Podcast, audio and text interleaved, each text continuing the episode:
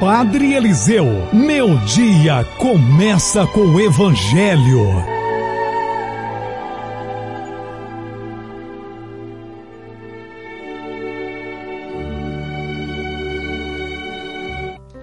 Louvado seja nosso Senhor Jesus Cristo, para sempre seja louvado. Bom dia, meus irmãos e irmãs.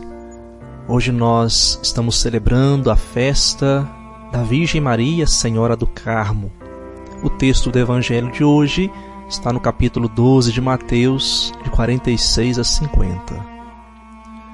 Sempre que nós celebramos um título de Nossa Senhora, ela nos ensina algo diferente uma particularidade dessa mãe de muitas faces.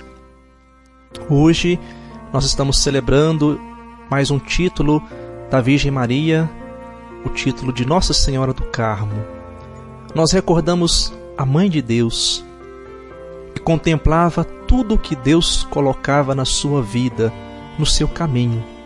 Ela guardava em silêncio os acontecimentos de Deus e deixava o Senhor agir na sua vida.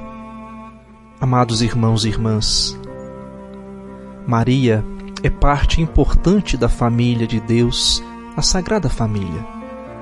Jesus mostrou que todos nós podemos fazer parte de sua família. Basta apenas fazer a vontade de Deus, como escutamos no Evangelho de hoje. Maria fez a vontade de Deus ao dizer sim a proposta de ser a mãe de Jesus e foi até o fim coerente com este sim. Jesus nos ensina que todo aquele que faz a vontade de Deus se torna seu irmão, sua irmã e sua mãe, ou seja, faz parte integrante da sua família.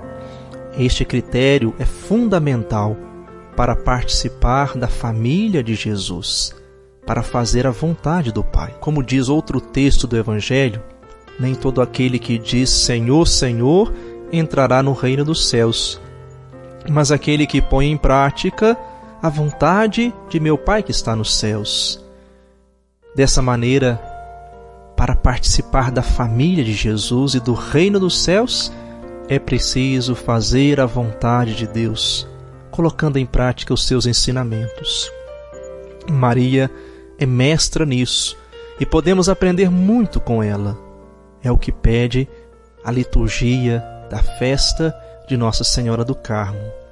Que na contemplação dos mistérios de Deus possamos encontrar luzes que iluminem os nossos caminhos e assim possamos descobrir qual é a vontade de Deus na nossa vida.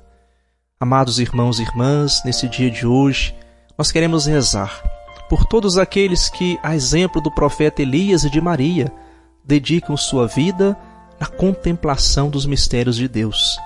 De um modo especial, queremos hoje rezar pelos membros da Ordem dos Carmelitas, nas suas diversas ramificações, tanto masculina quanto feminina. Peçamos hoje a intercessão, a proteção da Virgem Maria, a Senhora do Carmo.